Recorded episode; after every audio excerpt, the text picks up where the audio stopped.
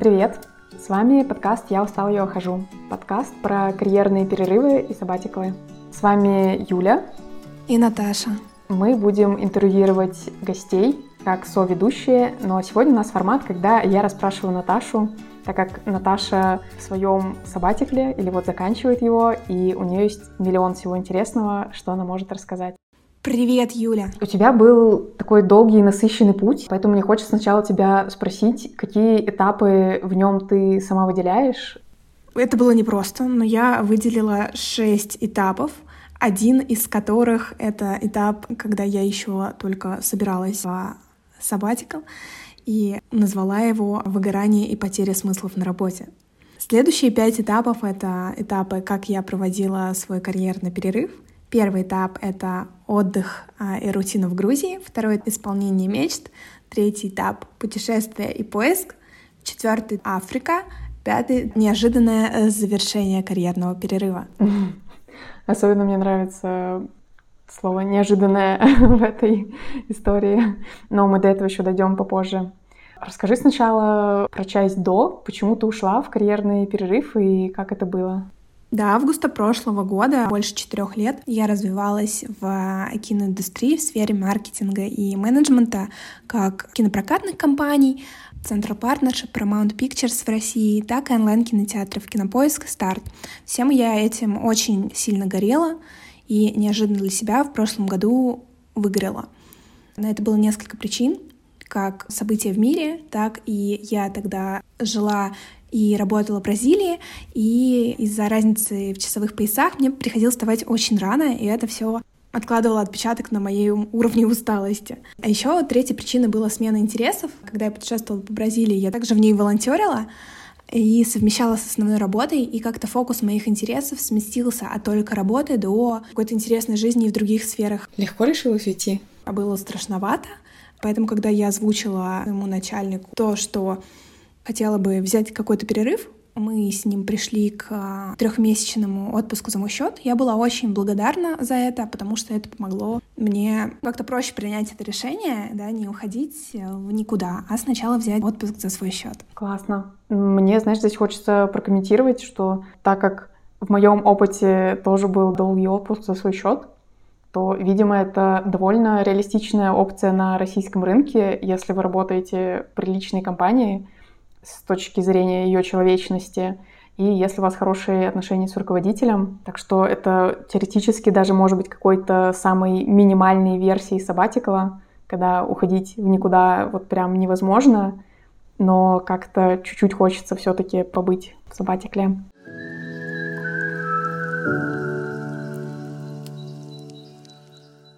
Класс. Расскажи тогда дальше про твой первый этап, такой отдыхательный. Все, что мне хотелось для этого этапа, это реально отдохнуть. Предыдущие полгода в путешествиях, работе и волонтерстве по Бразилии были очень насыщенными. Поэтому все, о чем я мечтала, это обзавестись какой-то рутиной, высыпаться, первым делом не открывать сообщения в Телеграме с э, миллионом непрочитанных, а, а заварить себе кофе, а, приготовить завтрак и спокойно встретить утро, гулять, встречаться с друзьями и родными, отдыхать. Поэтому первый этап был как раз про это. И вот ты восстановилась, полнилась энергией, и дальше начала исполнять свои мечты. Расскажи, что это были за мечты и что ты делала? У меня к этому времени активизировался режим сделать все, что я когда-либо откладывала в жизни, потому что наконец-то у меня для этого появилось время, плюс стало понятно, ну а когда, если не сейчас.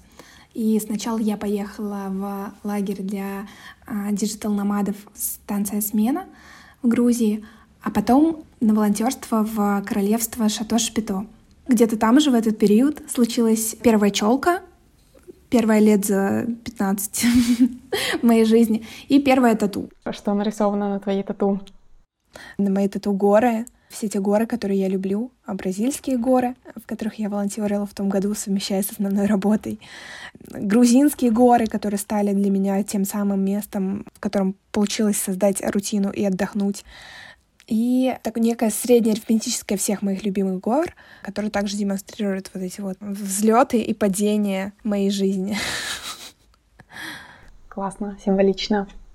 После всех этих э, новых, наполняющих и расширяющих опытов стало понятно, что возвращаться на свою работу я не хочу. И по окончании моего трехмесячного отпуска я уволилась. Шикарно. Удивился ли твой начальник в этот момент? Нет. Слушай, нет. Он сказал, что как-то это было понятно с самого начала, здорово, потому что мне было это понятно не до конца. Так что, ну, а это время это просто подтвердило. Какой у тебя был дальше этап? Следующий этап я назвала «Путешествие, изучение себя и определение вектора». Я съездила на свою вторую станцию смены, посмотрела, что все вокруг работает, и очень счастлива тем, что они занимаются. И мне захотелось тоже начать что-то искать. Я определила, что мне было бы интересно поработать в сферах travel, vitality, а, mental health, и я начала искать работу в таких компаниях зарубежных, забегая вперед, безуспешно. Также на этом этапе мы молодым человеком отправились путешествовать, потому что у него тоже выдался перерыв между рабочими проектами, и мы катались по Армении, Грузии, Египту.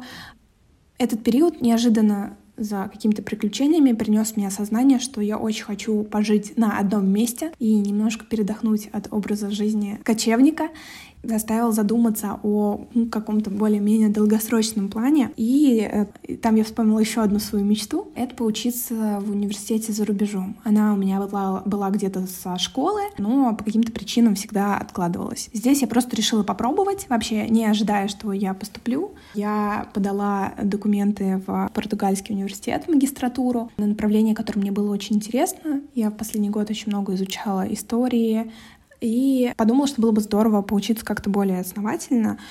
Было какое-то желание заякориться. Знаешь, вот когда ты не работаешь, нет чего-то, что тебя контролирует, а вот если ты поступаешь в универ, это вот какой-то процесс, и ты по шагам его достигаешь, и вот этот твой режим внутреннего достигатора, он удовлетворен, и ты чувствуешь свою какую-то значимость, ты самоутверждаешься. Вот этого не хватает, когда ты не работаешь, поэтому для меня отчасти это было про это. И забегая вперед, неожиданно для себя я поступила. Также на этом этапе я много визуализировала свои мечты, рисовала какие-то вижен-борды на год, изучала себя через какие-то практики, читала книги по психологии. В общем, такой интересный был этап. О, звучит очень насыщенно и круто. Учеба в университете, мне кажется, да, мечта многих, э, но часто она так и остается чем-то таким на помечтать, но ничего не делать. Круто, что ты прямо взяла и поступила. После этого, насколько я помню, у тебя идет период Африки. Правильно? Что там? Да, потом была Африка, которая случилась абсолютно неожиданно, как и многие вещи в моем сабатикле, очевидно. Моему молодому человеку предложили работать в Африке, и так мы оказались в Гане и Замбии этим летом. Чтобы не терять время зря и исполнить еще одну свою давнюю мечту, я нашла себе волонтерский проект по работе в школе с детьми в Гане. Я думаю, что мы прикрепим ссылку на то, где искать проекты, но вообще тут быстренькую ремарку вставлю, что волонтерство — это какая-то огромная часть моей жизни, и начиная с универа я очень много путешествовала, и чтобы экономить на проживании и питании, находила себе какие-то проекты от помощи по дому и саду огороду до вот теперь волонтерства в школе. Этот опыт был просто невероятным. Я давала детям лекции по истории, рассказывала им про Россию, учила играть на глюкофоне, создала соцсети для школы и до сих пор, кстати, их веду. И размышляя об этом опыте, думаю, что дети и учителя дали мне гораздо больше, чем дала им я, потому что они обладают какой-то невероятной любовью к жизни, оптимизмом и благодарностью ко всему, что они имеют, к Богу, и одаривают тебя таким теплом, любовью и заботой, что ну, это вообще вот реально опыт, который меняет твое восприятие вещей на до и после. Никогда не хотела работать в школе, но теперь тебя послушала и захотела. Но понимаю, что надо работать не в российской школе, а поехать в Африку. Слушай, ну это классно поволонтерить какое-то время, но в какие-то моменты я себя ловила на том, что я очень устаю эмоционально детей. То есть приведу с ними пару часов, и мне просто хочется какое-то время побыть одной. Поэтому какую-то карьерную гипотезу работы учителем после этого опыта я для себя не рассматривала. То есть я это попробовала в каком-то на микроуровне в виде волонтерства и отложила для себя это. Но очень круто, что это в моей жизни было. Да, звучит просто суперски. Я бы сказала, очень так кинематографично звучит. И даже мне кажется, что когда я читала историю там, ну, Сабатикла или Гапьер какого-то из принца, я не помню, там принц Гарри или вот кого-то из английской семьи, то у него тоже часть его, вот этого Гапьер, было типа поехать в Африку, может там работать с детьми, вот что-то очень похожее. Что было после этого?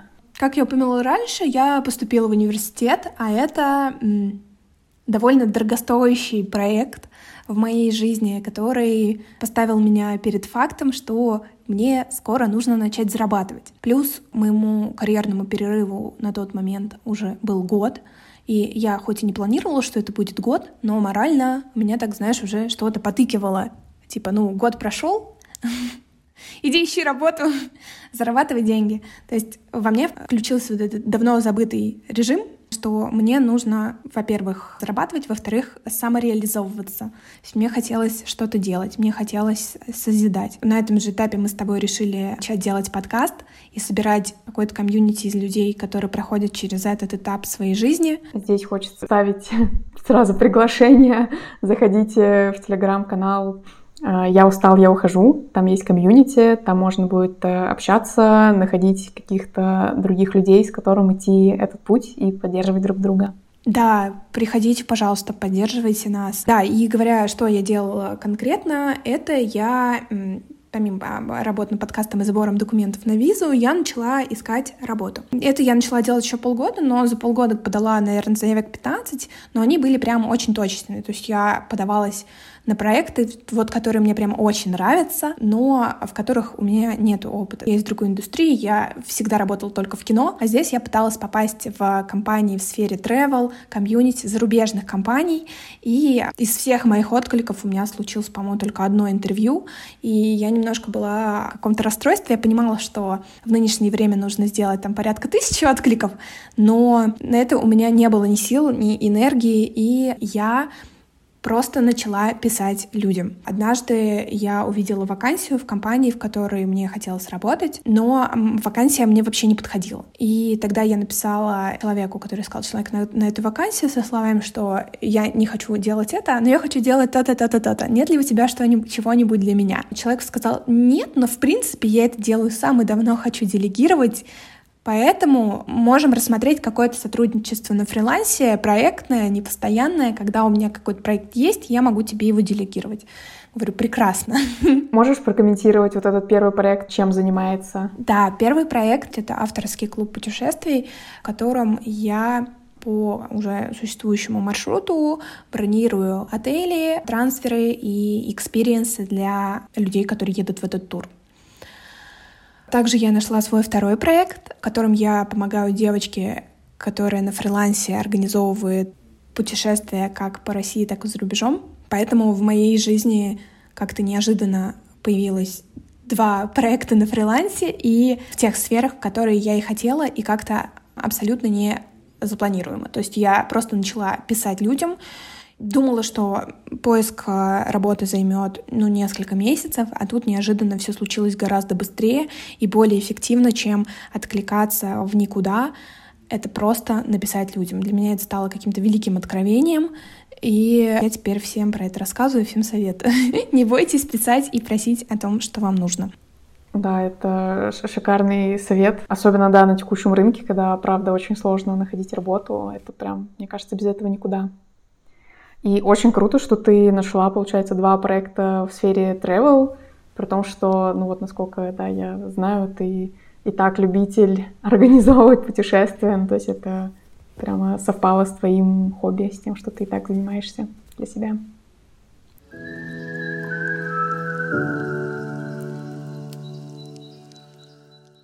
Расскажи, в какой стадии ты сейчас? Закончился ли твой сабатикал, или ты все еще в нем? Что, происходит сейчас в твоей жизни? Честно говоря, я думала, что окончанием сабатикала будет хождение какого-то своего призвания, как бы высокопарно это не звучало, что вот я найду какую-то вот работу или открою свое дело, или запущу какой-то проект, и вот это и будет окончание сабатикл. А вот то, что вот у меня вот сейчас есть какая-то part-time фриланс занятость, это не, не окончание сабатикала, недостаточное условие для этого. Но, как оказалось, даже part-time фриланс занятости — это работа, которая занимает у меня сейчас порядка 25 часов в неделю по обоим проектам. И с учетом того, что, ну, это прям вот такая всепоглощающая деятельность, которая также занимает мои мысли, оказалось, что мой сабатикл уже на этом и заканчивается. Сейчас пытаюсь с этим свыкнуться, входить в работу как-то более-менее плавно, но у меня не всегда это получается. И чувствую себя немножко overwhelmed, как будто у меня слишком много всего, потому что помимо работы сейчас мы с тобой занимаемся подкастом, я занимаюсь подготовкой к переезду на учебу, но при всем при этом мне радостно, меня больше не беспокоят качели, в которых я думаю, что я ничего не смогу. То есть я поняла, что, ну, если я нашла работу за вот эти пару месяцев, то все, в принципе, получится. И, и плюс в той сфере, в которой мне было интересно. Поэтому это какая-то смесь из разных чувств. Угу. Для меня вот этот период завершения перехода из э, неработы в работу звучит максимально пугающе, насколько это ужасно или, или нет. Я думаю, что этот этап не такой страшный, как этап, в котором у тебя уже заканчиваются деньги, и ты не можешь придумать, что делать дальше. Не могу сказать, что он был самым страшным. Наверное, все произошло очень своевременно, когда я уже была готова что-то делать снова и очень этого хотела.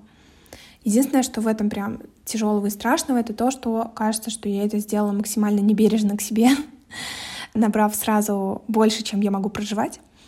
Это было стрессово, и сейчас стрессово в какие-то моменты. Понимаю. Такой период, когда много изменений, много всего надо переработать, адаптироваться. Желаю тебе прям очень много сил на этом пути.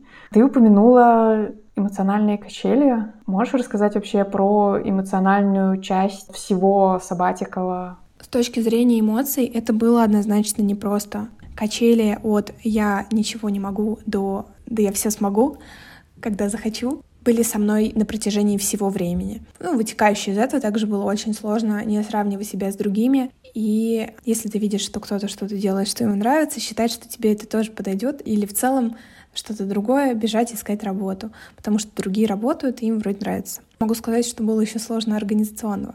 Сложно было себя организовать, что-то делать, когда этап отдыха уже закончился, как-то выстроить свой режим дня так, чтобы твой день проходил эффективно, а не прокрастинировать и не тратить время зря. Да, организация дня — это прям отдельный челлендж во время сабатикла. У меня еще была проблема с зависанием в соцсетях и скроллингом. Расскажи, была ли у тебя эта проблема и как ты с ней справлялась? Да, однозначно было. Попыталась справляться твоим же советом установить приложение, которое регулирует количество твоих заходов в соцсети, каждый раз спрашивая, точно ли ты хочешь сделать. Вдохни, выдохни и подумай. Но я от них отказалась, просто убрала соцсети подальше, и я поняла, что единственный способ проводить там меньше времени — это как-то заполнить свой день чем-то интересным, что будет для тебя более интересно, чем зависать в соцсетях. Ну, только так. Другое для меня вообще не работает. И в какой-то момент я устала, наверное, уже ближе к концу своего года, я устала потреблять контент.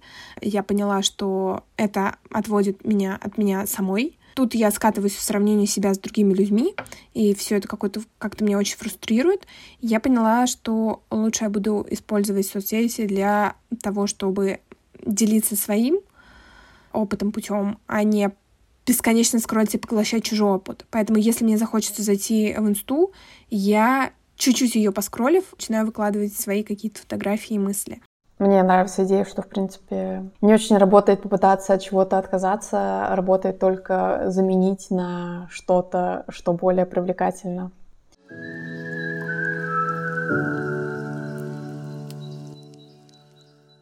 Мы обсудили немножко, что сложно. Давай теперь уравновесим это тем, что хорошо и прекрасно на этом пути. Да, слушай, самое лучшее — это однозначно высыпаться. Я вот э, на этой неделе всю неделю не высыпалась, и могу сказать, что весь предыдущий год в этом плане был гораздо приятнее.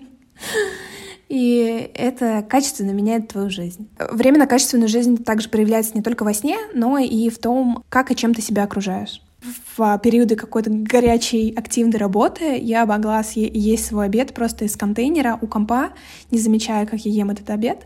А сейчас в моей жизни прием пищи происходит качественнее и осознаннее. Я сама готовлю, я знаю, с чего это приготовлено, я это выкладываю на красивую тарелочку, я это ем, на стол я ставлю вазу со свежесорванными с поля цветами, и это абсолютно другой уровень качества жизни. До этого, условно, у меня были деньги, но я не могла себе обеспечить такой уровень жизни, качества, потому что у меня просто не было на это времени. А сейчас у меня меньше денег. Но зато я получаю радость от каких-то простых вещей. Что еще было прикольного? это выглянуть за пределы карьеры и развить себя интеллектуально и ментально в других сферах жизни. Я очень много читала книг, э, изучала разные науки, изучала себя через какие-то практики, рефлексию и обзавелась огромным нетворком. И это вряд ли было бы возможно, если бы я работала, потому что у меня просто не было времени и сил столько вкладывать людей. У меня реально появилось очень много друзей, и я благодарна этому году за это. Мне очень интересно спросить больше про нетворк, про людей, друзей, как это происходило. Мне очень много дала в плане нетворка смена, два заезда, на которые я ездила. Мы до сих пор поддерживаем отношения с ребятами, встречаемся в разных частях мира. И Шато Шапито, мы подружились со многими волонтерами, отмечали Новый год, продолжаем общаться.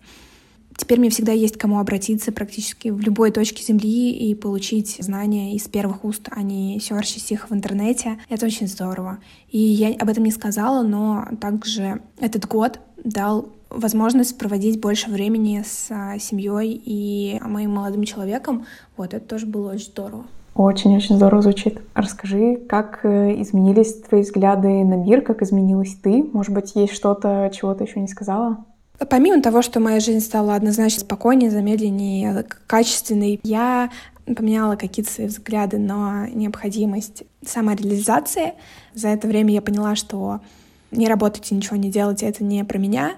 Для того, чтобы быть счастливой, мне необходимо, чтобы все мои сферы жизни развивались сбалансированно, и мне очень важно что-то делать самой, созидать. И я приняла, что за это время я не нашла вот чего-то одного, одной какой-то мечты, не пошла ее реализовывать. Я поняла, что у меня может быть много разных желаний и направлений, сфер, и со временем они тоже будут меняться. Поэтому сейчас я могу выбрать только что-то одно э, или несколько, да, и потихоньку в этом разбиваться, а потом как бы насаживать дополнительные на это активности хочется еще реализовать что-то самой, появилась такая потребность сделать а, какой-то свой, запустить какой-то свой проект. И если раньше мне это казалось чем-то невозможным, непонятным, у меня множество а, ограничивающих установок на этот счет, то сейчас, когда мы с тобой делаем этот подкаст, вот это немножко стирается, и кажется, что ну если мы это сделали, то что-то запустить такое, на чем я смогу зарабатывать, я тоже когда-нибудь смогу. Так что, наверное, этот год еще был про снятие каких-то ограничивающих установок, тоже мне очень откликается. У меня были похожие изменения. Расскажи, какие у тебя теперь намерения на твое дальнейшее будущее? Первое намерение — это переехать на учебу, обустроить свою жизнь в новой стране, разрешить все с документами. Второе намерение — это выпустить подкаст. Третье намерение — либо найти дополнительные проекты, либо найти какую-то более стабильную работу, которая позволит мне покрывать мои затраты на жизнь во время учебы. В будущем Хочется сделать какие-то проекты, нацеленные на что-то гедонистически красивое, накрывать э, столы э, с скатертями и устраивать красивые завтраки или какие-то расслабляющие массажи шеи и головы. Что-то такое. Я бы обязательно пришла к тебе на гедонистический завтрак. Юля, приезжай. Расскажи, есть ли у тебя какие-то рекомендации или советы? Да, первый — это самый, наверное, важный совет — оценить свой бюджет убедиться, что тебе хватит денег на столько времени отпуска, сколько ты хочешь. Совет для следующей стадии на поиске себя — это не ругать себя за то, что ты вроде как не работаешь и ничего не делаешь, потому что если ты изучаешь какие-то новые для себя сферы, читаешь, что ты можешь делать в будущем, значит, ты не бездельничаешь. Это само по себе большая работа и выстраивание новой нейронной связи. Поэтому в этом процессе важно себя гладить по головке и говорить, что ты молодец, и поддерживать себя, а не ругать. Также держаться тех, кто уже был или сейчас находится в сабатикале, потому что мне, например, в моем а, опыте казалось, что я одна такая, все вокруг знают, чего они хотят, а я одна себя ищу. И в момент эмоциональной качели это было очень сложно. Потом, когда я встретила тебя, Юля, в апреле и поняла, что я не одна такая, изучила кучу твоих материалов э, полезных в канале, мне стало гораздо легче, и мне захотелось еще больше творить. Да, мне тоже кажется, что знать людей, которые идут похожий путь, это очень поддерживающий опыт и помогает не чувствовать себя одиноко в этом. Еще у меня есть советы на следующую стадию, когда ты уже устал искать и отдыхать, а просто хочешь действовать. Бывает два случая, когда ты знаешь, что ты хочешь делать, когда ты хочешь действовать, когда не знаешь. Когда ты знаешь, что ты хочешь делать, я бы тут посоветовала пробовать тестировать, не откладывать, убить своего внутреннего перфекциониста и делать так, как делается сразу, когда есть импульс. А когда ты не знаешь, что ты хочешь делать, но что-то делать тебе хочется, то тут бы я посоветовала спрашивать себя регулярно, чего хочется на микроуровне, а также принять то, что вот сейчас, выходя из своего карьерного перерыва, ты не обязан выбирать что-то одно и сразу на всю жизнь сними с себя вот эту вот ответственность за это, начни делать что-то в какой-то там одной сфере, которую ты для себя выбрал. Сейчас позанимаешься чем-то одним, а потом передумаешь, отдохнешь и найдешь что-то другое, и это тоже ок. Тему к внутреннему перфекционисту. Мы с Наташей так без перфекционизма записали первый выпуск э, этого подкаста, что он наполовину состоял из наших «э», и поэтому сейчас мы его перезаписываем. И он тоже не будет идеальным, но мы все равно его выпустим, потому что мы больше не перфекционисты. Да, но не настолько не перфекционисты, чтобы все-таки не перезаписать выпуск, потому что в предыдущей версии, мне кажется, мы еще учимся складывать слова в предложение, когда перед нами диктофон.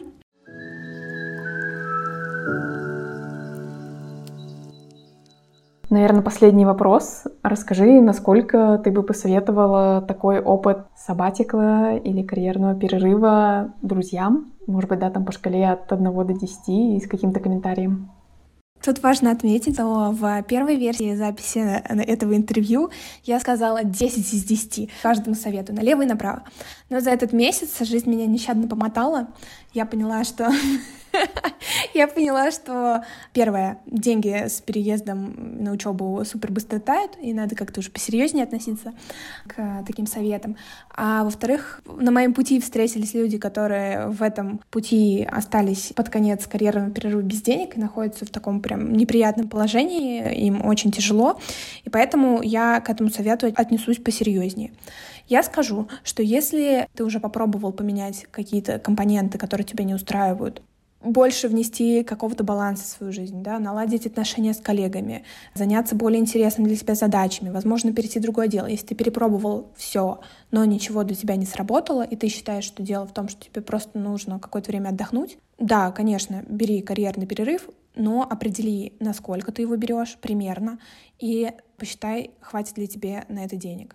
А также заложи какую-то подушку на тот случай, если ты будешь искать новый источник средств дольше, чем ты думаешь, и либо отложи да, свою подушку, либо подумай, кто из родных друзей тебе сможет помочь в случае чего. Угу, угу. Но я все-таки спрошу оценку от 1 до 10 еще. Ну, с учетом всех вот этих обстоятельств, давай скажем 9 из 10 с пометкой, что ты точно должен осознавать, зачем тебе это. А сам Sabbatical — невероятно крутой опыт, и если бы не этот год, вряд ли бы я успела сделать столько всего интересного и не смогла бы совмещать это с работой однозначно. Так что это очень расширяющий опыт, как мы говорим в нашем трейлере, но это не про вечный праздник. Спасибо. Вот про деньги хочется сказать, что тут, конечно, еще зависит от авантюризма людей. Знаю людей, которые могут просадить кредитку, а потом выплыть, найти работу и такие, как ни в чем не бывало. Это абсолютно невообразимо непонятно для меня, но почему-то у некоторых это работает. Хотя я бы, конечно, не стала такого советовать.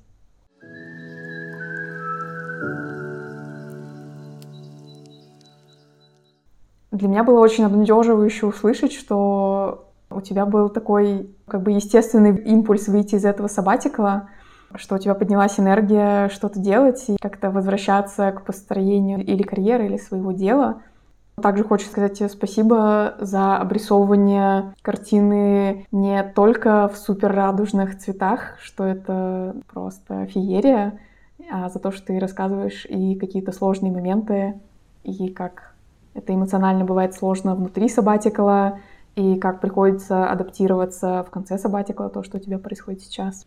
Юля, спасибо тебе большое. И я хотела бы сказать, что если какая-то сфера моей жизни была вам особенно интересна или непонятна, пишите, оставляйте свои вопросики в комментариях к анонсу этого выпуска в нашей группе в Телеграме. Мы оставим на нее ссылки. Да, а, наша группа называется канал «Я устал, я ухожу». Заходите туда, там будут не только анонсы, но и какой-то комьюнити-движ постепенно будем развивать чтобы люди могли найти друг друга. И также подписывайтесь на наш подкаст, нас это очень поддержит. Да, слушайте нас. И ставьте нам звездочки. Рассказывайте друзьям, особенно выгоревшим на работе. Все, всем пока-пока.